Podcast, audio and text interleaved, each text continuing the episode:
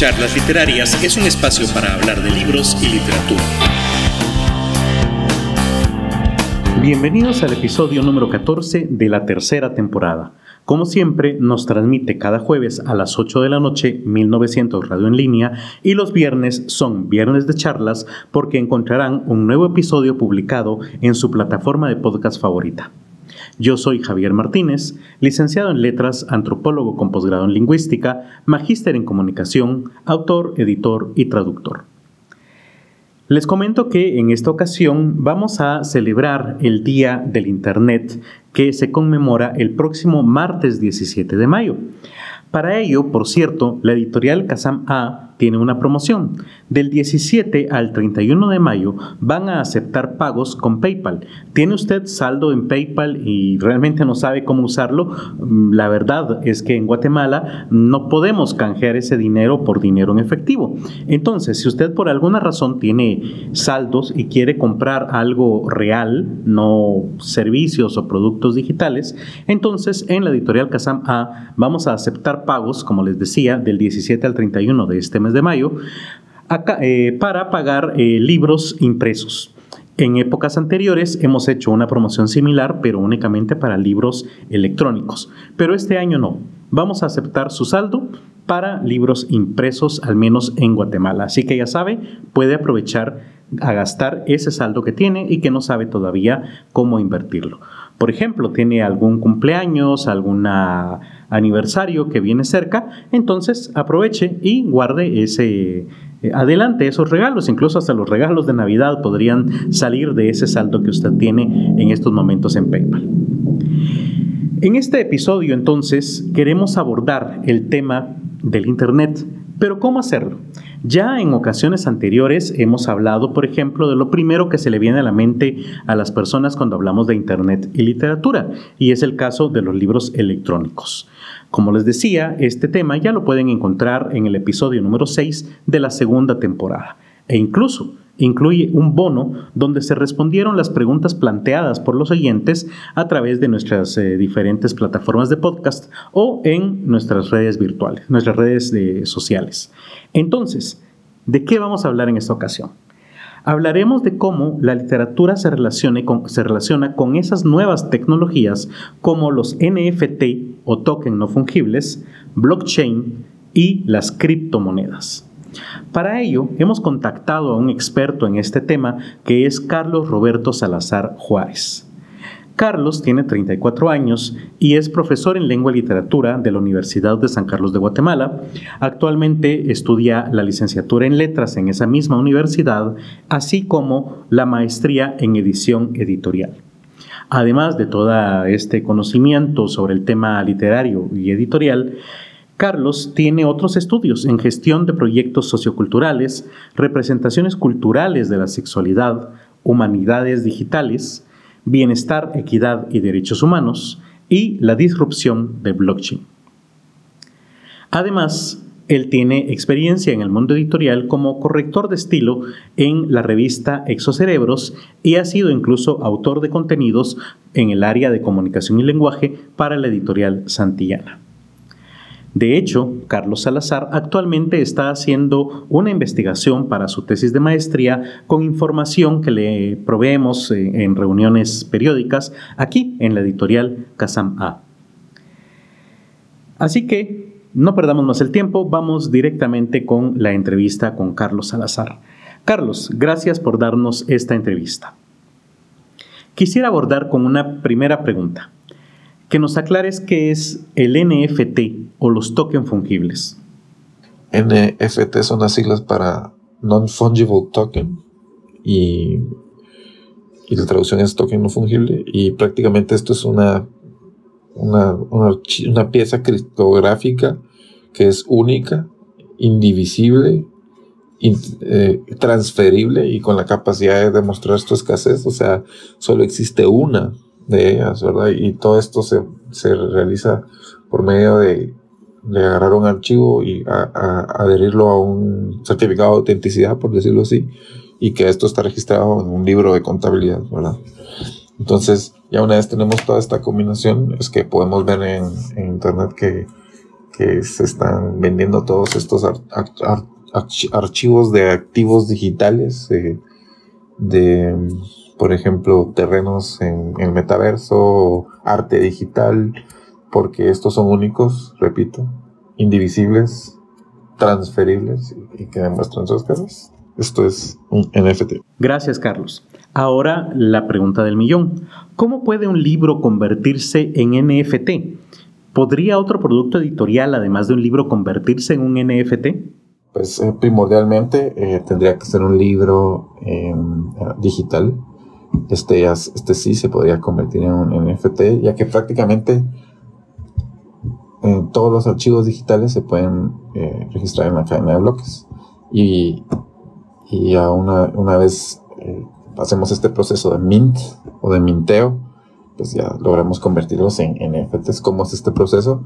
Pues eh, número uno, se, se, busca la cadena de bloques que deseamos utilizar. Esta se va a basar en si queremos una cadena de bloques pública, una cadena de bloques, bloques privada, eh, si, depende de los costos también que, que podamos invertir. Eh, también tenemos que asegurarnos de que la cadena de bloques acepte contratos inteligentes. Esto es primordial para la creación de NFTs. Hay cadenas de bloques que no, que no aceptan eh, contratos inteligentes, entonces no, se pueden hacer NFTs. Y ya una vez tenemos la cadena de bloques que, deseamos realizar, eh, que deseamos utilizar, pues ya nos, vamos a, buscar el archivo que, que queremos mintear, ¿verdad? Y estos pueden ser cualquier tipo de archivo, puede ser un MP3 para hacer un audiolibro, o puede ser un, un PDF o un EPUB. Y,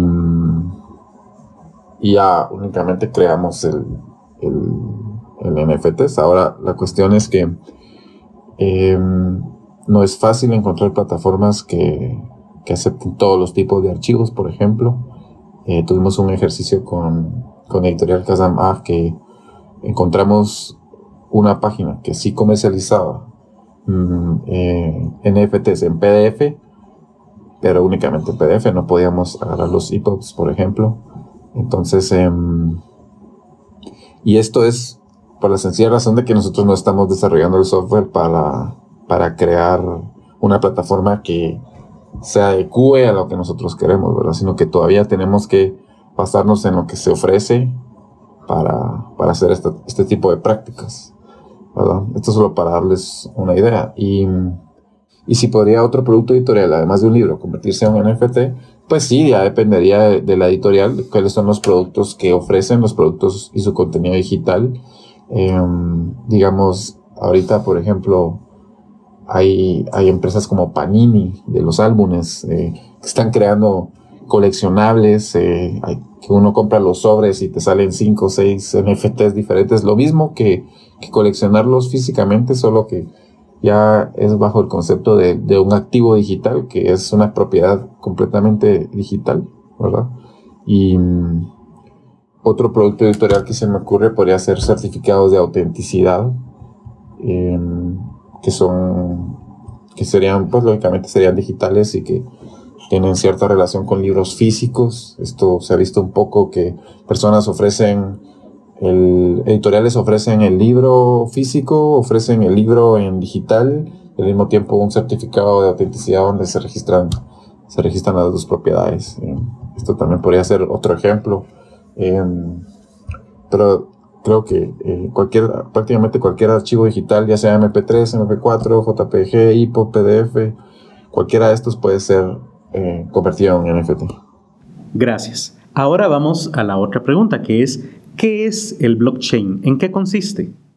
Esta es una de las preguntas fundamentales al hablar de todo esto. Prácticamente es la tecnología que está permitiendo un Internet descentralizado. Y, y, a esto me refiero a que ya no dependemos de ciertas páginas las cuales actualmente administran nuestra información, sino que lo que, lo que se busca es que nosotros mismos seamos portadores de nuestra información. Y, y por eso es que se le conoce como la web 3.0. Esto es como se habla de que es una nueva capa eh, de información encima de la que ya conocemos actualmente en el Internet. Y prácticamente la web 3.0 es soy yo, Carlos Salazar, eh, ingresando a X página, yo mismo eh, le doy permitir a la página, ingreso a la página manualmente, no solo poniendo la dirección, sino que tengo yo, como digamos así, una, una wallet, que es un registro, y, ya ingreso a la página con este registro, esta wallet tiene mi información, y si quiero salir de la página, me desconecto de la página, ingreso a otra página, y así es como actualmente se están manejando las páginas de la web 3.0 por medio de estas wallets que, que son como extensiones en, en, los navegadores. Hay diferentes tipos, tipos de wallet. Y bueno, y hablando de en sí las cadenas de bloques o el blockchain, pues esto es prácticamente un, un libro de registros o un libro mayor, digámoslo así. Imaginémoslo como una página de internet donde, donde hay registros de todas las transacciones que se están realizando en esa blockchain y estos, estos, todos estos registros crean, crean bloques de datos y estos datos pues se replican dentro de toda la red. Hay ciertos validadores o usuarios validadores que se encargan de trabajar para esta cadena de bloques. Em, entonces, una vez se realiza un movimiento en esta, en esta blockchain, en esta cadena de bloques, todos los, los, los bloques de información tienen que llegar a un consenso de que sí eh, se ingresó a esta página o si se realizó esta transacción. Y ya una vez este consenso sea validado, es que se procede al acceso o ya sea a la transacción que se está realizando.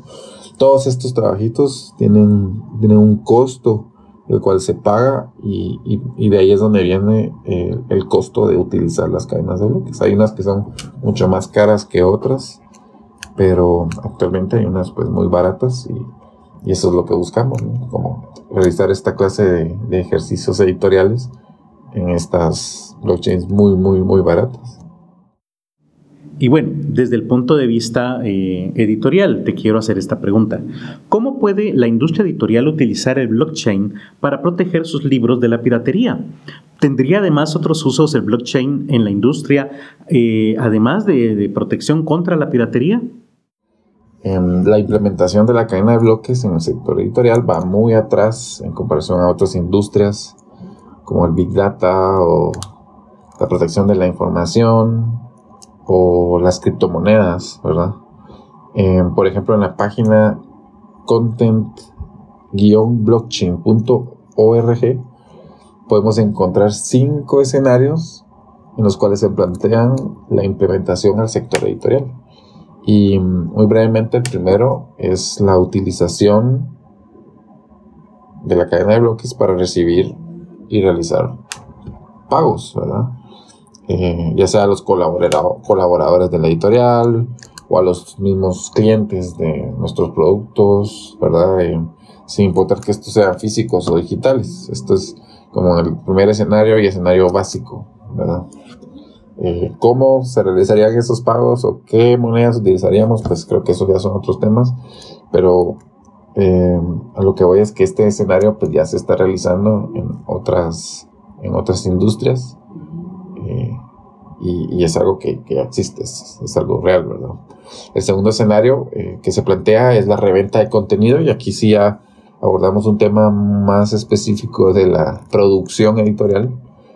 por ejemplo, yo compro un ebook en alguna plataforma digital directamente de la editorial. A la editorial se le pagan sus regalías, yo hago la transacción. Después de leer el libro, lo, lo puedo. Existe esta plataforma de reventa de libros, entonces yo vengo y, subo el libro a esta plataforma y ya lo puedo revender. Y aquí es donde aprovecho para hablar de los contratos inteligentes. Eh, se revende el libro y en el contrato se establece que cada transacción que este libro se realice, el 15% del valor por el cual se compre eh, va a ir a la editorial. Y el 5% para el autor. Y hay casos que se han realizado eh, de esta forma. Por ejemplo, hay un artista que, que reparte sus regalías en, en 5% para el baterista, 5% para el guitarrista. Y, estos archivos pues se compraron dos, tres, cuatro veces y estos, estos creadores de, contenido digital o o artistas pues, fueron recibiendo sus regalías. Es algo que me parece muy interesante. Si lo aplicamos al sector editorial, podría ser el diagramador, el, el autor, el corrector, ¿verdad? Entonces, esta es, esta es la forma en que yo aplicaría el, el, tema de los contratos inteligentes en el escenario número 2, que es la reventa de contenido. Ahora, si hablamos específicamente de la piratería, pues este sí es un desafío muy importante, siempre lo ha sido. Hablábamos con Javier en, alguna de nuestras reuniones, ¿verdad? Considero que las implicaciones de adoptar esta tecnología pueden abrir un, mercado en el que se vayan facilitando los mecanismos para la protección al autor. Em, el NFT a final, el NFT a final de cuentas, pues es un archivo que tiene un certificado de autenticidad. Y lógicamente sí se puede copiar. La copia no va a ser la original, pero lo que sí les puedo decir es que hay personas o hay proyectos que ya están trabajando en esto que no son precisamente de la cadena de bloques. Podemos hablar de los de los libros, de los o ebooks con, con DRM, eh, claro, todo esto tiene sus implicaciones. Javier es mucho más experto de él en este tema y yo he aprendido mucho de él, pero la idea es esto, ¿no? abrir estos espacios para tener estas discusiones sobre la piratería.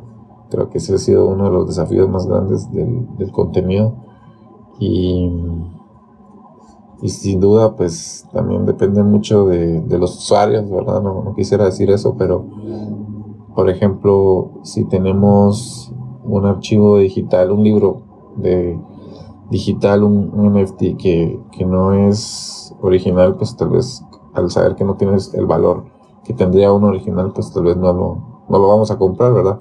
Por eso es que el arte eh, ha sido uno de los mayores impactos en esta industria, porque, porque a las personas les interesa el dinero y les interesa comercializar el arte y les interesa invertir en arte y que este arte tenga un valor. Entonces, de nada, yo puedo muy fácil copiar el NFT y, y colgarlo en mi fondo de pantalla o en mi, o en mi oficina o lo que sea, pero, pero hay que entender que los activos digitales ya vienen a proponer nuevas ideas y nuevos conceptos. Más adelante voy a hablar un poco más de eso, pero, pero sí, más o menos por ahí va la cosa con la piratería. Me di cuenta en esta, en esta tesis que realicé. También les voy a hablar un poco más de eso más adelante. Y si tendría mm, otros usos del blockchain en la industria editorial, además de la protección contra la piratería, eh, creo, que, creo que sí. En, esta página se plantean cinco escenarios. Eh, les menciono esta página porque son, son fuentes eh, que están son fuentes formales, ¿verdad? No son videos en YouTube, sino son personas que se han dedicado el tiempo de investigar, que tienen experiencia en la creación de contenido digital. Y, y los otros tres escenarios, pues no los voy a mencionar, pero prácticamente son, hablan de páginas de comercialización de contenido digital, ¿verdad? por ejemplo, alguien toma una foto, la sube a a esta página y alguien que está buscando fotografías para noticias las, las compra inmediatamente y en ese momento el contrato inteligente hace que el autor reciba sus regalías y la otra habla de, de cómo se, puede utilizar como un servicio de notariado, en donde en el proceso editorial pues eh, por cada colaborador que haga su trabajo se le vaya pagando de una vez el trabajo. Em, y creo que con las ideas que les he dado, pues esto ya tiene más sentido. Y, nada, los invito a que, a que revisen este tipo de, de, páginas, no solo esta fuente, las que, ustedes, las que ustedes pueden encontrar. Y van a ver que hay un montón de escenarios en los cuales se plantean las, la implementación de, de la cadena de bloques al, al sector editorial. Gracias, Carlos. Ahora te planteo esta otra pregunta. ¿Cómo funcionan las monedas virtuales o criptomonedas? Considero que esta pregunta es muy extensa, muy general. Eh, lo que sí puedo decir es que para el ámbito editorial y, las cadenas de bloques, los conceptos de cadena de bloques que estamos manejando en, esta, en, esta conversación, pues las, monedas virtuales nos van a servir para realizar todas estas transacciones, que todas tienen un costo, todos estos registros, todos estos movimientos tienen un costo, eh, aunque este costo en moneda real sea muy poco, igualmente necesitamos eh, pagarlas, porque para que estos bloques validen, lleguen a un consenso, eh, hay que estar pagando a, todos estos validadores, em, que son usuarios que se dedican a hacer eso.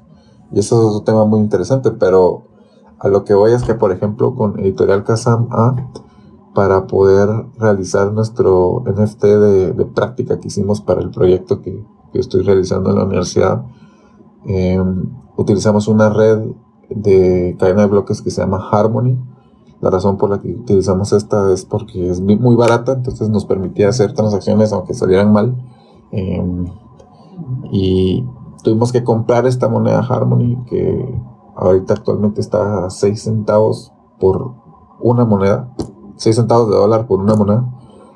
Y, y a una vez con la, con la wallet, que es como la billetera eh, en la extensión del navegador con las monedas cargadas a la wallet, ya pudimos empezar a hacer pruebas en esta plataforma que, encontramos en donde sí podíamos crear NFTs.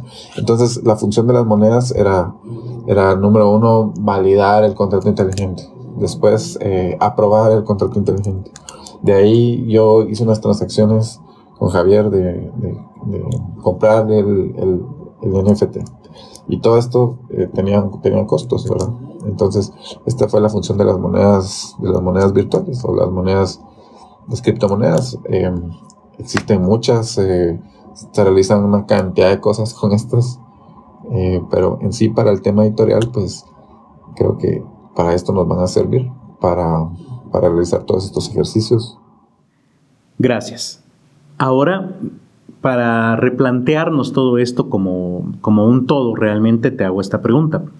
¿Cuál es la relación entre las monedas virtuales, los NFT y el blockchain?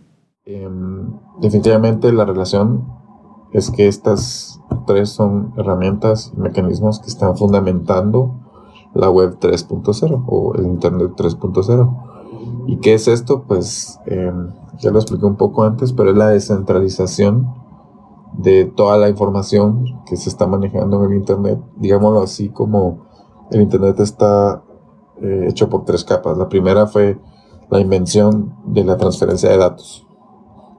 La segunda fue la comunicación entre dos usuarios. Esa fue la capa 2. Y ahorita pues ya estamos en la cúspide de la capa 2, que ya son redes sociales, memes y eh, tipos de páginas de comercialización y, todo, como Amazon, como eBay, ¿verdad? Y ya, entonces, ¿qué es lo que viene a proponer la nueva capa, la, nueva web 3.0? Es, es como ya desapegarnos, ya no depender de todas estas grandes empresas o grandes páginas y, y ya depender únicamente de nosotros y de lo que nosotros realicemos con, con nuestros registros y con nuestra información. Yo creo que es, es, evidente y es un tema interesante que todas estas páginas pues, ya han sido, eh, ya, tienen demandas por vender la información. Muchas páginas de marketing se dedican a comprar esta información del usuario. Esas eh, teorías de que los celulares nos escuchan, ¿verdad? Estamos hablando de de detergentes y de repente te aparece un anuncio de detergente y toda esta prácticamente es una desconfianza que le tenemos al, a las páginas o a la forma en que usamos actualmente el internet em, es, es bien, bien invasivo la forma en que, en que nos están bombardeando de anuncios de cosas que no nos interesan entonces creo que eh, estos, estos conceptos que, que me plantea la pregunta vienen a a fundamentar, ¿verdad? las monedas virtuales siendo, siendo la divisa que nos va a permitir movernos por todas estas páginas. Los NFTs son estos activos digitales, ¿verdad? Que, que nos van a permitir ser dueños de, de, cosas digitales y el blockchain pues prácticamente es toda la capa de, de registros y de, y de confianza, ¿verdad? Que, que, le podamos otorgar a, digámoslo así, a, a todo lo que nosotros realicemos en la web, Y ahora la pregunta que te planteo es la que nos hacemos todos los editores en Latinoamérica, me atrevería a decir yo. ¿Cómo puede una editorial aprovechar la existencia de las monedas virtuales? Y quisiera hacer énfasis, ¿hay alguna diferencia al hablar de una editorial latinoamericana precisamente por las limitantes de nuestro contexto sociocultural y económico? Eh, creo que ahí podríamos hablar sencillamente de recibir los pagos y emitir los pagos y utilizar las monedas para ampliar las opciones que tienen los consumidores de los productos editoriales. Eh, también prácticamente se podría utilizar eh, la moda de las criptomonedas. Por ejemplo, aceptamos Bitcoin, ¿verdad? Eh, entonces esta novedad, pues, pues, algo, algo va a llamar la atención. Lo, hacen en otras industrias porque no se haría en el sector editorial. Y lógicamente esto no tiene una implicación que resuelve los desafíos del sector editorial, pero sí es una manera de aprovechar, como dice la pregunta, la existencia de las monedas virtuales. Eh, ¿Hay alguna diferencia al hablar de una editorial latinoamericana? Em, pues a menos que sea una editorial importante, con mucho impacto, con alto volumen de ventas digitales o de ventas en líneas, pues eh, definitivamente sí podrían, por ejemplo, probar nuevos modelos de, de, implementación de blockchain en sus, procesos editoriales, ya sea en, sí el proceso editorial o la relación con, los usuarios, crear plataformas, ¿verdad? Donde podamos coleccionar activos digitales, como lo que mencionaba de Panini, por ejemplo, o, otro tipo de coleccionables.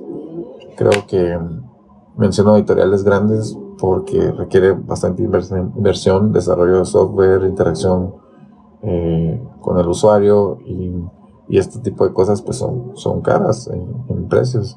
Ahora, eh, lo que sí me gustaría mencionar, ya específicamente de la, editorial latinoamericana, que, no es tan grande como estas que yo estaba mencionando, pues yo creo que, que definitivamente sería de, empezar ya a involucrarse con, con los costos específicos de desarrollar un software. Eh, creo que esta práctica nos va a venir a, dar una idea mucho más clara de lo que es desarrollar softwares de la web 3.0, por ejemplo, de poder empezar a implementar, de, ya no depender de Amazon para poder distribuir nuestros productos, porque la, el pago es dificilísimo que esta gente no lo haga, entonces podemos venir y, ofrecer los servicios de las criptomonedas para recibir los pagos, eh, la página puede lucir igual o mejor que, cualquier página que ya comercializa productos digitales. Em, y, no sé, creo que la, apertura está para que nosotros desarrollemos este tipo de proyectos editoriales y, y creo que depende de, de lo que queramos hacer y de cómo lo queramos hacer. Pero bueno, prácticamente es ya no tener estos impedimentos estas barreras digitales, sino que, no depender de, de nadie, sino de nosotros mismos, ¿verdad? Gracias, Carlos. Ahora te planteo esto. En términos generales, además de los temas aquí abordados, el NFT, el blockchain, las monedas virtuales, ¿cómo crees que el Internet cambiará a la industria editorial en el futuro? Creo que el tema es muy complejo eh, mucho más complejo para nuestra generación, porque la idea de tener un activo digital, pues es, un poco abstracto, ser dueño de algo que no podemos tocar, que este algo tenga un valor, o de dónde sale este dinero, me dijeron una vez, pero las, nuevas generaciones ya no lo ven tan extraño, eh, se, están, está viendo los videojuegos, ¿verdad? Que todo el tiempo están comprando eh, videojuegos completamente en archivos digitales, la música en archivos digitales y ni siquiera son dueños de ellos. O sea, realmente no son dueños de ellos. Y poco a poco este cambio está, está sucediendo en, todo lo que son, son medios. el Internet ya cambió la forma en que se mueve el mundo desde su invención, eh, la transmisión de datos y de información. Eh, como ya lo mencioné, empezó desde pasar datos de usuario A a usuario B, ahora a las redes sociales y a todo lo que representan las redes sociales y, representa para la identidad de, de, las personas, ¿verdad? Y, por eso es que me llama la atención eh, una noticia que escuché en, una, ahí en, internet que decía que, que habían nuevos, millonarios eh, o sea, jóvenes millonarios y que ya no tenían que invertir porque, porque la tierra ya estaba comprada, toda, casi que toda la tierra, entonces que todas las, el arte también ya estaba comprado y, que ellos querían invertir, ¿verdad? Entonces empezaron a, probar en este nuevo arte digital, ¿verdad? Y, y, y esto habla de otra frase que escuché hace poco que decía, si los usuarios le dan un valor, ese es el valor que tienen. ¿verdad? Y creo que eh, lo estamos viendo en las redes sociales, ¿verdad? Que un creador de contenido habla de X cosa y, y, eso le empieza a generar ingresos. Porque, ¿Por qué? Porque los usuarios lo siguen, entonces los usuarios mismos le están dando el valor a lo que él dice, ¿verdad? Y ya que otras personas lo utilicen para vender sus productos, pues eso ya, ya son mecanismos, pero pero en sí a, lo que voy es esto, ¿no? El, Internet ya en su web 3.0 nos viene a proponer estos activos digitales y, de esta forma es que mm, podemos cambiar toda la, prácticamente todo lo que, lo que conocemos eh, actualmente del Internet. Y, se están creando estos nuevos espacios de, de relaciones en el Internet, pero cada vez buscan buscan espacios más seguros, ya no se confía tanto en la forma actual, ya no estamos dando nuestra información de tarjeta de crédito tan fácil, ¿verdad? Y entonces eh, la, industria virtual pues está cambiando, tiene que cambiar, ya, ya casi que no, no, no, no me atrevo a decir que están obsoletos, pero todos los conceptos que ya venimos conociendo del 2010 para acá, pues como de redes sociales y todo esto, pues están ya, no son confiables.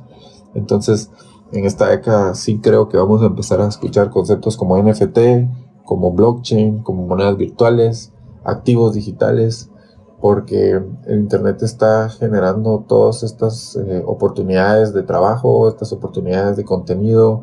Cada vez es más el contenido digital que se crea, cada vez tenemos que eh, acercarnos a las redes sociales para poder vender nuestros productos físicos. Y sí, definitivamente la industria va a cambiar bastante. Hay proyectos que plantean redes sociales en donde se, remuneren las, las interacciones. Si yo subo una foto y tiene 100 likes, me pagan esos likes. Por ejemplo, esto es algo ya que, que va a pasar pronto, eh, que quieren eh, que Twitter sea, eh, que podamos dar propinas en Twitter. Si me gusta el tweet, le dejo una propina. no sé, con esto Elon Musk que vaya a cambiar, pero eso era la propuesta que se tenía hace un par de meses. Entonces, todos estos eh, creadores de contenido, creación de, archivos digitales, todo esto pues van a explorar e inventar nuevos espacios para poder eh, tener, tener formas de ingreso y, sí, definitivamente está pasando. Y para cerrar ya esta pregunta, eh, para concluir, me da la sensación de que solo hablo de dinero cuando, cuando hablo de cómo va a cambiar la industria virtual, pero considero que es uno de los desafíos más importantes que se están viendo en la actualidad. la pandemia vino a acelerar todo este comercio digital, todos estos nuevos espacios de, comercialización, el marketplace, por ejemplo. Em, ahí podemos vender libros usados, ¿verdad? O podemos vender cantidad de productos y no sé, entonces a lo que voy es que si el Internet eh, nos está ofreciendo la posibilidad de manejar dinero digital como que fuera efectivo, así como enviarte yo eh, la propina por WhatsApp ahorita, ¿verdad? O, mencionarte un, ejemplo así, entonces, ¿por qué no se va a realizar? Y, y una vez esto ya quede establecido, creo que la forma en que nosotros nos vamos a relacionar desde la casa, que es ya directamente nuestra interacción con el trabajo y con la virtualidad, por decirlo así, Entonces ya no, no van a haber estos, estos problemas. Tal vez ya no vamos a tener que ir a trabajar a un lugar y miren el precio de la gasolina, por ejemplo, ¿verdad? Eh, sino que lo que voy es que la industria virtual eh, va, a ser la, la, industria, sencillo. Ya mm, esas barreras físicas de, de, por ejemplo, en el proceso editorial, ¿verdad? De que hay que enviar los textos para que se revisen con el diagramador y que de regreso, y si, pudiéramos tener la certeza de que, de que el trabajo se va a realizar, de que el trabajo se nos va a pagar y, y, todo este, que todo este proceso va, va, a ser estable, pues así se va a realizar y, y, por qué no, ¿verdad? Yo sé que hay ya hay propuestas para esto. Yo sé que existen las transferencias y todo eso de los bancos, pero siempre es depender de alguien. Y, y, si, y repito, si, si nos está dando el Internet la oportunidad de manejar el dinero como que fuera efectivo, pues definitivamente se va a aprovechar. Y no digamos si, si es un efectivo que se puede mandar en todo el mundo, entonces vamos a conectar el trabajo de todos. Em, ahí podemos vender libros usados, ¿verdad? O podemos vender cantidad de productos y no sé, entonces a lo que voy es que si el Internet eh, nos está ofreciendo la posibilidad de manejar dinero digital como que fuera efectivo, así como enviarte yo eh, la propina por WhatsApp ahorita, ¿verdad? O, mencionarte un, ejemplo así, entonces, ¿por qué no se va a realizar? Y, y una vez esto ya quede establecido, creo que la forma en que nosotros nos vamos a relacionar desde la casa, que es ya directamente nuestra interacción con el trabajo y con la virtualidad, por decirlo así. Entonces ya no, no van a haber estos, estos problemas. Tal vez ya no vamos a tener que ir a trabajar a un lugar y miren el precio de la gasolina, por ejemplo, ¿verdad?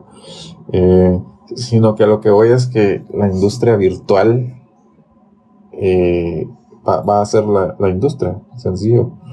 Ya mm, esas barreras físicas de, de, por ejemplo, en el proceso editorial, ¿verdad? De que hay que enviar los textos para que se revisen con el diagramador y que de regreso, y si, pudiéramos tener la certeza de que, de que el trabajo se va a realizar, de que el trabajo se nos va a pagar y, y, todo este, que todo este proceso va, va a ser estable, pues si se va a realizar y, y, por qué no, ¿verdad?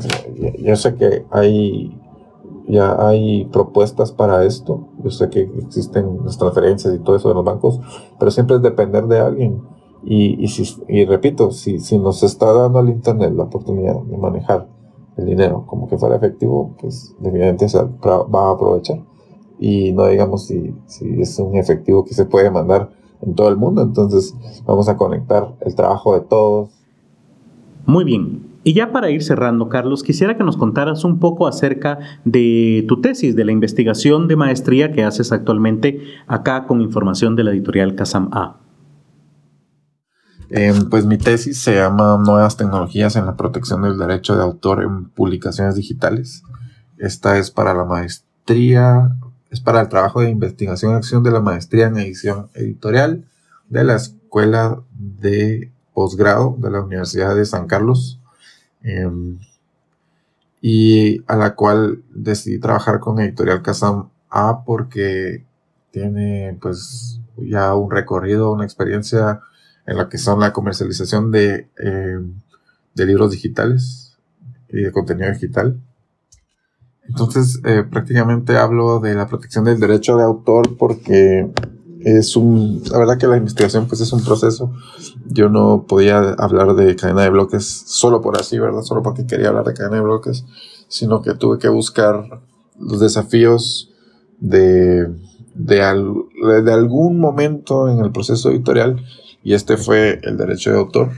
Y ya, pues a partir de, de los, de los problemas que se tienen con la piratería o, o de, de, las, de, los, de las dificultades que hay a la hora de proteger el contenido de todos los involucrados en el proceso editorial, como el diagramador, el corrector, y de, y de cómo se remunera este trabajo, pues creo que son desafíos importantes y, y ahí es donde yo vine y y apliqué la implementación de la cadena de bloques para resolver estos desafíos. Lógicamente es una investigación-acción em, para yo darme cuenta de, distintos inconvenientes que, nos fueron pasando ahí con, Javier, pues tuvimos que, probar, por ejemplo, eh, hay, una página en donde eh, que se llama davinci.gallery que está en la cadena, la cadena de bloques de Harmony, eh, la cual utilizamos porque era barata, por eso ya lo mencioné, eh, que sí te aceptaba hacer NFTs en PDF, pero la cuestión es que vino Javier y, me dice, pero mira, esto ya lo puedo descargar sin pagarlo, ¿verdad? Y cabal lo descargó y lo pagó, ¿verdad? O, otra, o, había otra página en otra cadena que esa no la utilizamos porque es un poquito más, más cara, que, que venía y, y eh, la, la el NFT era una imagen en 3D así bien bonita que giraba y que tenía colores brillantes como de oro y estaba el libro así como en 3D que casi que uno lo podía tocar, ¿verdad? Y entonces uno lo compraba y en la parte de atrás había un QR, pero también podía uno ver un, un, um, un ejemplo y de cómo iba a ser el, arte, ¿verdad? Y vino Javier y escaneó el QR y descargó el libro inmediato. Entonces, no, no estaba, no, no, me frustré, pero no estábamos eh, resolviendo nada de los derechos de autor. o sea, no estábamos protegiendo nada. Al final decidimos crear un NFT igual. Eh, descubrimos de que se puede hacer como un archivo oculto en donde yo al comprar el NFT ya puedo descargar el archivo de otra, de otra dirección, pero igual si lo quiero revender eh, ya no puedo descargar ese archivo, entonces existen unas, no sé, me encontré con una serie de desafíos que todavía no, no logro resolver. Sin embargo, eh, una de las conclusiones es que que definitivamente hay que invertir en el desarrollo de software y en, y en desarrollo de programas de, con, interacción al usuario, porque eh, esa es una de las, de las formas en que vamos a poder crear lo que queremos, ¿verdad? Eh, repito, el, la cadena de bloques en el sector editorial es una cosa que está en pañales, apenas está empezando, entonces... Eh, toda la información que encontré hace un año al principio de la tesis, ahorita ya, ya se actualizó, tengo que estarme actualizando, tengo que estar revisando las páginas. A veces las páginas que yo encontré como fuentes eh, principales pues ya, ya se quedaron un poco atrás, pero, pero de eso se trata mi tesis y de eso se trata la investigación, entonces ahí vamos. Eh, creo que es un tema muy interesante, creo que es una ventana a, un sector del comercio que todavía no está existiendo como tal, no viene a reemplazar nada, solo viene a abrir nuevas oportunidades y, definitivamente pues eh, eh, desarrollarnos en este ámbito pues va a ser algo muy importante considero, ¿verdad? Eh, si no es precisamente para leer de forma digital, pues va a ser para el contenido digital y ya pues hay que comprender que el, sector editorial ya no son solo libros, sino que ahora la edición es, es el proceso de, de, todo el contenido digital que se está creando en el Internet y eso sí es un campo que hay, que existe y que es muy grande, ¿verdad? Y que protección y que proteger el derecho de autoría de todos estos contenidos es, sí es un desafío importante que vale la pena trabajar en ello. Entonces, em, pues por ahí va la cosa. Eso es lo que les puedo contar. Y, Carlos, muchísimas gracias por tu tiempo. Y les agradezco que hayan escuchado esto. Em, Javier, también te agradezco por, por la oportunidad de, haber participado en, en, este podcast y con estas preguntas tan interesantes, celebrando el Día del Internet. Amigos, ahora pues eh, pasamos ya a, la despedida. Yo les recuerdo que mi nombre es Javier Martínez y que me encuentran en todas las redes sociales como PACAM. Los invito a seguir a nuestro patrocinador, la editorial Casam A, en Twitter, YouTube, Facebook e Instagram como arroba Casam A con H al final. Y si nos quieren apoyar, pues por favor compartan y comenten este episodio en redes sociales. Les recuerdo además que para celebrar el Día del Internet, en la editorial del 17 al 31 de mayo van a aceptar pagos con PayPal para cualquier libro impreso. Así que nos escuchamos entonces el próximo viernes de charlas. Charlas Literarias es producido y grabado en el estudio de la editorial Kazam A. Encuentra este y otros episodios en Spotify, Google Podcast, Apple Podcast, YouTube y otras plataformas similares. Contáctanos en Facebook y Twitter como arroba charlasliter.